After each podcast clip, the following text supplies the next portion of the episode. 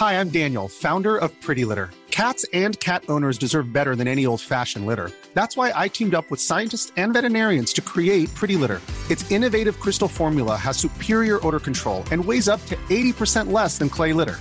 Pretty Litter even monitors health by changing colors to help detect early signs of potential illness. It's the world's smartest kitty litter. Go to prettylitter.com and use code ACAST for 20% off your first order and a free cat toy. Terms and conditions apply. See site for details. I'm Sandra, and I'm just the professional your small business was looking for. But you didn't hire me because you didn't use LinkedIn jobs. LinkedIn has professionals you can't find anywhere else, including those who aren't actively looking for a new job but might be open to the perfect role, like me. In a given month, over 70% of LinkedIn users don't visit other leading job sites. So if you're not looking on LinkedIn, you'll miss out on great candidates like Sandra. Start hiring professionals like a professional. Post your free job on linkedin.com slash people today. Even when we're on a budget, we still deserve nice things. Quince is a place to scoop up stunning high-end goods for 50 to 80% less than similar brands. They have buttery soft cashmere sweaters starting at $50 luxurious Italian leather bags, and so much more.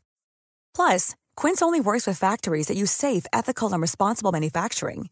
Get the high-end goods you'll love without the high price tag with Quince. Go to quince.com/style for free shipping and 365-day returns. Buenas noches. Bienvenidos al Criminalista Nocturno.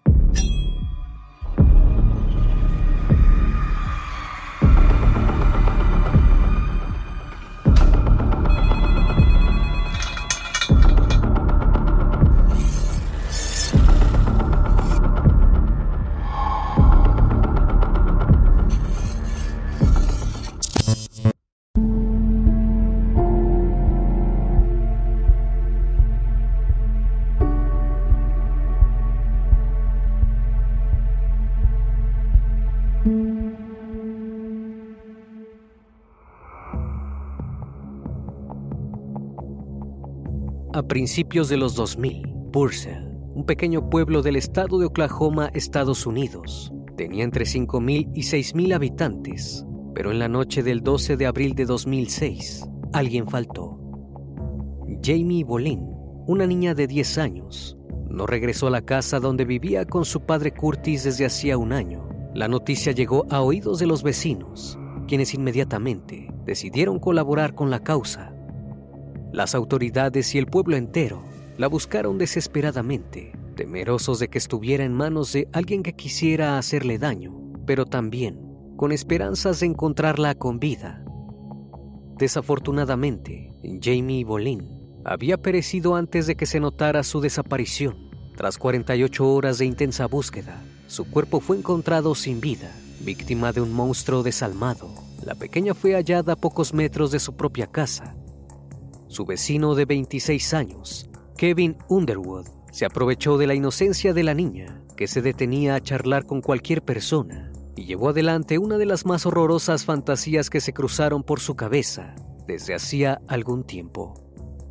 El 14 de abril de 2006, Kevin Underwood fue trasladado a la estación policial de Purcell, donde aceptó confesar su macabro plan, sin escatimar en los detalles que hicieron de este crimen uno de los casos más crueles y perversos alguna vez oídos.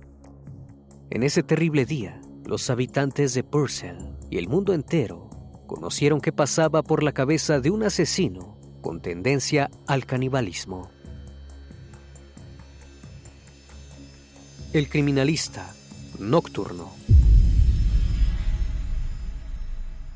Kevin Underwood nació el 19 de diciembre de 1979 en Oklahoma.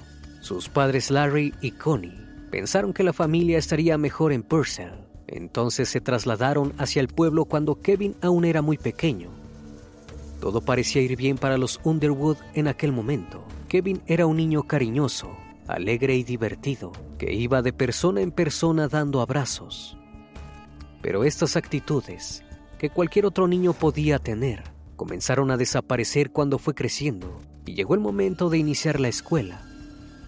Además, su timidez se apoderó de él, impidiéndole interactuar con los demás chicos, por lo que siempre le costó demasiado esfuerzo hacer amigos. Además, era constantemente acosado por sus compañeros, quienes se burlaban de él, tratándolo de raro y excluyéndolo de los grupos. Tan solo tenía unos tres amigos cercanos y los conservó hasta su adultez. Su familia comenzó a notar que Kevin ya no era el niño que conocían, ya no le gustaba recibir ni dar afecto, no emitía demasiadas palabras, mucho menos sus emociones. Era un niño solitario que padecía los encuentros multitudinarios. Pero para ese entonces, nadie les dio demasiada importancia a estas señas o las vio como una amenaza. Por el contrario, todos, incluido él, las concibieron como su forma de ser. Cuando por fin pudo dejar atrás la tortura que la escuela había resultado para él, al terminar el último año, Kevin decidió inscribirse en la Universidad de Artes y Ciencias, con esperanzas de renovar sus sentimientos y por fin encontrar un lugar donde pertenecer. Deseaba convertirse en un destacado escritor, pero enseguida los fantasmas regresaron. Kevin tampoco sentía que fuera a tener un lugar allí, pues aseguraba que no tenía las habilidades necesarias para convertirse en un experto de las palabras. Además, aunque aseguraba que le gustaba la literatura, rara vez le dedicaba tiempo de práctica. Por ese motivo, luego de haberlo intentado durante algunos años, abandonó la carrera, dejándola inconclusa, y se dispuso a trabajar en cualquier empleo que se le presentara, solo como medio de vida. Kevin ya no tenía interés que lo motivara a salir de esa situación, carecía de pasiones. Era evidente que se encontraba estancado en una vida solitaria y aburrida, como él mismo la definió. Dejaba su casa para ir a trabajar o para comprar comida en alguna tienda y volver a encerrarse. Cuando se presentaban oportunidades para reunirse con otras personas, la ansiedad se apoderaba de él y terminaba inventando excusas para eludirse de la situación. Entonces, decidió consultar con un psiquiatra que tras una examinación le diagnosticó depresión. Kevin recibió la orden de tomar antidepresivos y así lo hizo, al menos durante un tiempo, pues sentía que aunque algunos síntomas iban disminuyendo, no lograban desaparecer del todo. Continuaba experimentando ataques de pánico apoderado por la ansiedad que generalmente era ocasionada por la interacción con otras personas o cuando tomaba conciencia de la vida miserable que llevaba. Por un tiempo decidió dejar la medicación porque le resultaba inútil. Sin autorización de su psiquiatra, se desligó de las pastillas y comenzó a buscar otras cosas que lo distrajeran de sus pensamientos. Navegando por internet, encontró una manera de pasar los días. Sin embargo, el contenido que consumía no era para nada saludable. En cuanto regresaba del trabajo, encendía su computadora y visitaba sitios para adultos de los más perturbadores.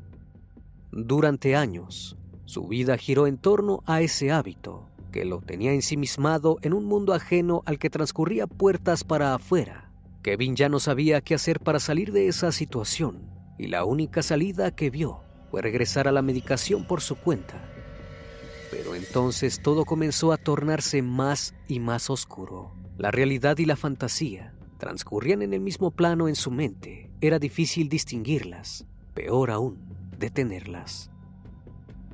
De repente ya no se trataba de navegar en sitios perturbadores. A ese recorrido se le sumaron fantasías de tortura, de canibalismo y del deceso. Su mente estaba cada vez más sumergida en estos pensamientos truculentos la extraña curiosidad que le despertaba conocer el sabor de una persona, saber lo que se sentía comer una parte de alguien más, le generó temor, incluso a él mismo. No sabía cómo explicar lo que sucedía, mucho menos por qué. En algún momento consideró que tal vez las pastillas estuvieran generando esta nueva faceta en él, una faceta que desconocía, pero que no podía callar. Fantaseaba a diario con la idea de comer carne humana, y con la manera de cómo llevarlo a cabo. Durante un año no pudo sacarse ese pensamiento de la cabeza, pero más tarde se agregaron otras fantasías que hacían a la original aún más pantanosa. Kevin era un ferviente consumidor del true crime. Le gustaba saber cómo los asesinos lograban quitarle la vida a sus víctimas y lo que hacían con sus cuerpos después de hacerlo. Estudiaba toda la criminología de los casos pero lo que más disfrutaba eran las fotos de las escenas de los crímenes. Ver los cuerpos y la sangre derramada lo estimulaban, Por eso las descargaba y archivaba en su computadora. Durante marzo de 2006, la fantasía comenzó a tomar forma, a volverse gráfica, al punto de ser irreproducible. Kevin imaginaba el escenario, el paso a paso, relataba cada detalle en el blog donde asentaba sus pensamientos, como si fuese un diario íntimo abierto para ser leído por el público que compartía con él este capricho. En su cabeza, lograba convencer a una persona de ir a su casa. No le importaba si era hombre o mujer, adulto o niño, solo que fuera una persona. Pero si era un niño, luego de asegurarse que estuviera dentro, lo obligaba a mirar cosas para adultos con él. De esa manera, entendería lo que estaba a punto de suceder y tal vez estaría dispuesto a hacerlo. Pero como sabía que esto no era posible, de pronto la escena se volvía más violenta. Debía forzarlo a hacer algo que no quería. Entonces llegaba el momento de la tortura, ayudándose de elementos punzantes como agujas o accesorios de cocina. Le hacía sentir dolor a su víctima, evitando lastimarlo demasiado, pues quería un cuerpo sano para cuando llegara la hora de probarlo. El próximo paso era quitarle la vida, cortarle la cabeza y guardarla en su mesa de luz para que la viera tener relaciones con el resto de su cuerpo. Después de unos días, cuando ya no tuviera más nada que hacer, lo cortaba en pedazos. Las partes que no le servían las descartaba en una bolsa para tirarlos a la basura y evitar ser descubierto por las autoridades. Las partes que conservaba las cocinaba y las comía, y de esa manera su satisfacción llegaba al punto máximo. Pensar en esta atroz secuencia le producía un éxtasis inexplicable. A pesar de saber que estaba mal, que el único destino que le esperaba si decidía llevarla a cabo era la prisión. El enorme impulso que insistía en hacer realidad esa fantasía era más fuerte. Fue así que llegó el 12 de abril de 2006. Hey, I'm Ryan Reynolds. At Mint Mobile, we like to do the opposite of what Big Wireless does. They charge you a lot we charge you a little. So naturally, when they announced they'd be raising their prices due to inflation, we decided to deflate our prices due to not hating you. That's right. We're cutting the price of Mint Unlimited from $30 a month to just $15 a month. Give it a try at mintmobile.com slash switch. $45 upfront for three months plus taxes and fees. Promo rate for new customers for limited time. Unlimited more than 40 gigabytes per month. Slows. Full terms at mintmobile.com. Hi, I'm Daniel, founder of Pretty Litter. Did you know cats tend to hide symptoms of sickness and pain? I learned this the hard way after losing my cat, Gingy. So I created Pretty Litter, a health monitoring litter that helps detect early signs of illness by changing colors, saving you money and potentially your cat's life. Pretty Litter is veterinarian developed, and it's the easiest way to keep tabs on your fur baby's health right at home. Go to prettylitter.com and use code ACAST for 20% off your first order and a free cat toy. Terms and conditions apply. See site for details. Jamie Bolin, una niña de 10 años que vivía junto a su padre Curtis en el mismo edificio que Kevin, no volvió a su casa luego de haber visitado la biblioteca de Purcell junto a una amiga aquel día de abril. Sus padres se habían separado cuando era más pequeña y compartían la custodia de la niña. Su mamá vivía en Oklahoma con su nueva familia y había acordado con Curtis que Jamie viviera con él durante un tiempo. La niña se encontraba en Purcell desde hacía un año. Mientras su padre trabajaba como mecánico, ella iba a la escuela y se manejaba libremente por el pueblo, siempre advertida de no interactuar con extraños. Pero la generosidad e inocencia de Jamie eran más fuertes. No podía evitar contagiar su alegría y detenerse a hablar con las personas. Así la describían sus familiares, amigos y vecinos. El 12 de abril, mientras su padre estaba en el trabajo, fue a la escuela como todos los días. Regresó a su casa con su bicicleta a cambiarse la ropa y ya nada más se supo de ella. Solo algunos vecinos la vieron por los pasillos del edificio, pero era el único dato que podían aportar. Cuando Curtis notó su ausencia, comenzó a buscarla desesperadamente junto al encargado del establecimiento. Golpearon una a una las puertas de los vecinos para preguntarles si habían visto a Jamie aquel día. Cuando llegó el momento de Kevin, el joven aseguró no haberla visto y agregó que ayudaría a buscarla, pero estaba muy cansado y debía trabajar temprano al día siguiente. continuaron con los demás habitantes del lugar, pero nadie sabía nada. No había más remedio que dar aviso a las autoridades para extender la búsqueda a todo el pueblo. La madre de la niña iba camino a Purcell para recogerla, ya que tenían planeado pasar algunos días juntos en Oklahoma, cuando recibió la llamada de Curtis. Avisó que Jamie había desaparecido. Ninguno de los dos podía creer lo que estaba sucediendo. La angustia se apoderó de ellos de inmediato. Rápidamente, la noticia trascendió y todo el pueblo se dispuso a colaborar. Algunas de las versiones que comenzaron a circular involucraban a un hombre desconocido ofreciéndole a Jamie llevarla en su auto, pero esa escena nunca pudo ser comprobada. Las autoridades decidieron iniciar la investigación por el lugar que Jamie más frecuentaba, su propio hogar. Hablaron con cada uno de los vecinos, les preguntaron si sospechaban de alguien y finalmente todos apuntaron hacia un sujeto en particular, Kevin. Aseguraron que en reiteradas oportunidades lo habían visto husmeando a los niños jugando en el estacionamiento desde su ventana. Incluso lo habían visto hablando con Jamie en el pasillo del edificio. El 14 de abril, cuando Jamie ya llevaba 48 horas desaparecida, golpearon la puerta del apartamento 115. Del otro lado, Kevin de 26 años se notaba un poco nervioso, pero para no levantar sospechas, dejó ingresar a los oficiales. Comenzaron a revisar el lugar en profundidad, mientras Kevin intentaba disimular la ansiedad que le carcomía por dentro. Llegaron a su habitación, donde inspeccionaron cada rincón. Abrieron el ropero y descubrieron una bañera plástica envuelta en nylon y cerrada con cinta adhesiva. Le preguntaron qué había allí y Kevin respondió que ahí guardaba sus cómics y de esa manera no se estropeaban. Pero los oficiales procedieron a abrir el paquete y vieron ropa antes de descubrir por sus propios medios de qué se trataba en realidad. Kevin comenzó a llorar y decirles que lo arrestaran, que él la había asesinado y debían llevarlo preso. Ese día, la incertidumbre por el paradero de Jamie terminó. Sin embargo, era el comienzo de algo mucho peor. Era el inicio de la desolación que dejó su pérdida en manos de un monstruo. Una vez en la estación policial, Kevin aseguró que estaba dispuesto a confesar toda la verdad, sin dejar de lado los detalles. El interrogatorio duró varias horas, en las que por momentos perdía la noción de lo que estaba relatando, porque según sus palabras, estaba muy cansado, ya que no acostumbraba a estar despierto hasta tan tarde. También interrumpió su testimonio en algunas oportunidades para vomitar. Era la primera vez que Kevin hablaba en voz alta sobre lo que sucedía dentro de su cabeza.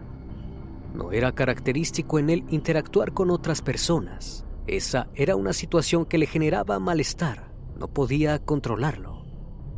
Por esa misma razón, se definió como frustrado en la intimidad, ya que hacía años que no tenía relaciones íntimas y solo lo había hecho unas pocas veces con una muchacha que había conocido en un trabajo anterior. Solo satisfacía sus necesidades viendo películas para adultos, hasta que las fantasías que rondaban el canibalismo comenzaron a aparecer. Entonces detalló sin remordimientos estos pensamientos que se le aparecían y su actitud cambió. El semblante de Kevin se transformó. Hablaba con pasión. Se le notaba más animado cuando hablaba de sus fantasías o incluso cuando llegó el momento de relatar lo que había hecho con Jamie. Confesó que había buscado a su víctima durante un mes aproximadamente. Había decidido que fuera alguien menor, pues era más manipulable en todos los sentidos. No debió buscar muy lejos. En su edificio vivían muchas familias, pero Jamie sobresalía entre los demás niños. Ella no había tenido problemas en hablar con él. De hecho, un día antes había estado en la casa de Kevin porque el joven se había ofrecido a prestarle el teléfono para pedir una pizza. Además, la niña sentía curiosidad por la exótica mascota que tenía el muchacho. Se trataba de una rata, a la que dejaba saludar de vez en cuando. Progresivamente fueron formando un vínculo, a escondidas del padre de la niña, que ignoraba esa situación. Al día siguiente, coincidiendo con su día libre en el trabajo, se decidió a llevar a cabo la fantasía que venía rondando en su cabeza desde hacía mucho tiempo. Hizo algunos recados, pero regresó temprano a su casa y esperó encontrarla en el pasillo. Cuando Jamie regresó de la escuela con su bicicleta, se detuvo a conversar con Kevin. Él la invitó a pasar para jugar otra vez con su mascota. Prendió la televisión. Jamie se sentó en el piso, pero en lugar de llevar a cabo su plan de las películas explícitas, miraron dibujos animados. Kevin observaba todo a sus espaldas. Los nervios le recorrieron el cuerpo. Tenía la oportunidad de cumplir sus deseos. Durante 15 minutos dudó en lastimar a la niña. Era agradable y no se lo merecía. Pero finalmente lo hizo. Tomó un pedazo de madera que había en la cocina y le golpeó la cabeza por detrás. Jamie comenzó a gritar y llorar. Le pedía perdón y le imploraba que la dejara ir. Kevin se abalanzó sobre ella para detener los gritos. Le puso cinta adhesiva en la boca y tiró todo el peso de su cuerpo sobre ella para que no pudiera respirar. Tras unos 20 minutos de resistencia, Jamie no pudo soportar más la agresión. Su vida acabó en un instante en manos de su vecino. Kevin llevó el cuerpo a su habitación y continuó con lo que tenía planeado. Abusó de ella por un momento, pero un cansancio extremo tomó por completo su cuerpo. No pudo sostener el plan tal cual lo había imaginado, pero no le impidió continuar con él al día siguiente. Fue entonces cuando se retomó su objetivo y cortó su cuerpo en pedazos. Escondió partes de su bicicleta para luego arrojarlas en algún lado antes de ser descubierto, pero fue demasiado tarde. La policía lo tenía atrapado. Finalmente aseguró que podía haber sido cualquier persona, pero Jamie había sido una presa fácil. No tuvo que esforzarse demasiado. Además, en cierto punto la niña lo atraía e incluso le recordaba a su propia hermana. Culminó la declaración afirmando que se sentía arrepentido por lo que había hecho, por no haber podido controlar los pensamientos que lo acosaban, pero en realidad lo que más temía era acabar en prisión. Luego de su testimonio, la trágica noticia ocurrida en Purcell escaló a los medios. El país entero estaba en shock y escandalizado por el atroz crimen que Kevin Underwood había cometido sobre una niña de 10 años. Fue así que le llegó el momento de ser juzgado. Los abogados defensores insistieron en que se tuviera en cuenta que Kevin Underwood presentaba varios trastornos, incluida la depresión, ansiedad, trastornos íntimos, ataques de pánico, entre otros, que lo habían impulsado a cometer el crimen y que por esa razón no podía ser juzgado como alguien con todas sus facultades psicológicas. Pero tras los numerosos exámenes que se realizaron sobre el estado de su psiquis, los profesionales determinaron que Kevin era muy consciente de lo que estaba haciendo cuando decidió raptar, asesinar y desmembrar a Jamie. Además, se le consideró como una persona peligrosa para sí mismo y para terceros, ya que podía volver a cometer un acto similar, porque así era como encontraba placer. Finalmente, decidieron que Kevin Underwood estaba en condiciones de ir a juicio y enfrentar la condena que le correspondiera. Era peligroso para la sociedad. Sabía lo que hacía al momento de atacar a Jamie y debía ser juzgado como cualquier otra persona. El juicio comenzó a principios de 2008, luego de que se pospusiera en algunas oportunidades, debido a la repercusión mediática que el caso alcanzó. Como medida debieron trasladar al asesino a otro estado donde el tribunal no estuviese influenciado por los dichos de la gente. Sin embargo, ya era conocido en todo el país y no había demasiado en lo que pensar. Él mismo había confesado y admitido su culpabilidad, pero además varios testigos declararon que tenía actitudes raras y en ocasiones había hecho comentarios alusivos al canibalismo, pero no creyeron que fueran ciertos en ese momento. Como parte de las pruebas, que se sumaban al hallazgo del cuerpo de Jamie en su ropero y la bicicleta encontrada debajo de su cama. Los investigadores presentaron los archivos que Kevin guardaba en su computadora y creía haber eliminado cuando comenzó la búsqueda de Jamie. Las autoridades recuperaron los videos explícitos, las fotos de escenas de crímenes y las imágenes de niños con los que Kevin fantaseaba. Por ese y muchos motivos más, el 29 de febrero de 2008, al tribunal del juzgado le llevó apenas unos pocos minutos decidir que se le considerara culpable por homicidio de primer grado. Finalmente, En marzo de ese mismo año, el jurado pidió que se le sentenciara a pena de muerte. Un mes después, la solicitud fue aprobada. Imagine the softest sheets you've ever felt. Now imagine them getting even softer over time. That's what you'll feel with Bowl and Branch's organic cotton sheets. In a recent customer survey, 96% replied that Bowl and Branch sheets get softer with every wash. Start getting your best night's sleep in these sheets that get softer and softer for years to come. Try their sheets with a 30-night guarantee. Plus, get 15% off your first order at bowlandbranch.com. Code BUTTERY. Exclusions apply. See site for details. Hi, I'm Daniel, founder of Pretty Litter. Did you know cats tend to hide symptoms of sickness and pain? I learned this the hard way after losing my cat, Gingy. So I created Pretty Litter, a health monitoring litter that helps detect early signs of illness by changing colors, saving you money and potentially your cat's life. Pretty Litter is veterinarian developed, and it's the easiest way to keep tabs on your fur baby's health right at home. Go to prettylitter.com and use code ACAST for 20% off your first order and a free cat toy. Terms and conditions apply. See site for details. Hey, it's Paige DeSorbo from Giggly Squad. High quality fashion without the price tag? Say hello to Quince.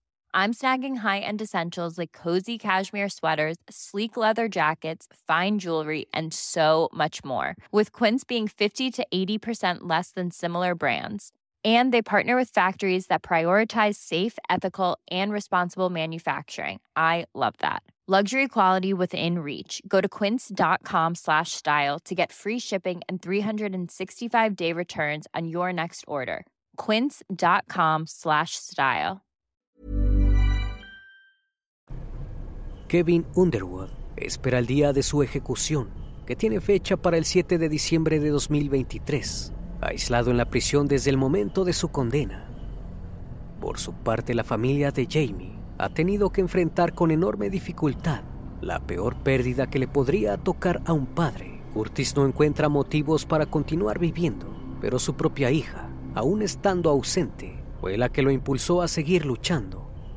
No habrá un día en el que no se lamente por no haber estado para protegerla, por haber estado tan cerca de ella cuando aún la buscaban por no haber podido evitar que un monstruo la asesinara. El pedido de mantenerse lejos de los desconocidos no fue suficiente. No pudo ir contra la naturaleza de la simpática y amigable Jamie, que se entregaba con total inocencia a compartir su cariño con otras personas. Como cada noche, estimado público, agradezco su compañía. Si aún no estás suscrito, te invito a que lo hagas y formes parte de esta gran comunidad. Reciban un fuerte abrazo de mi parte y no me queda más que desearles que sigan pasando un excelente día y estén de lo mejor. Esto es El Criminalista Nocturno. Hasta la próxima emisión. Buenas noches.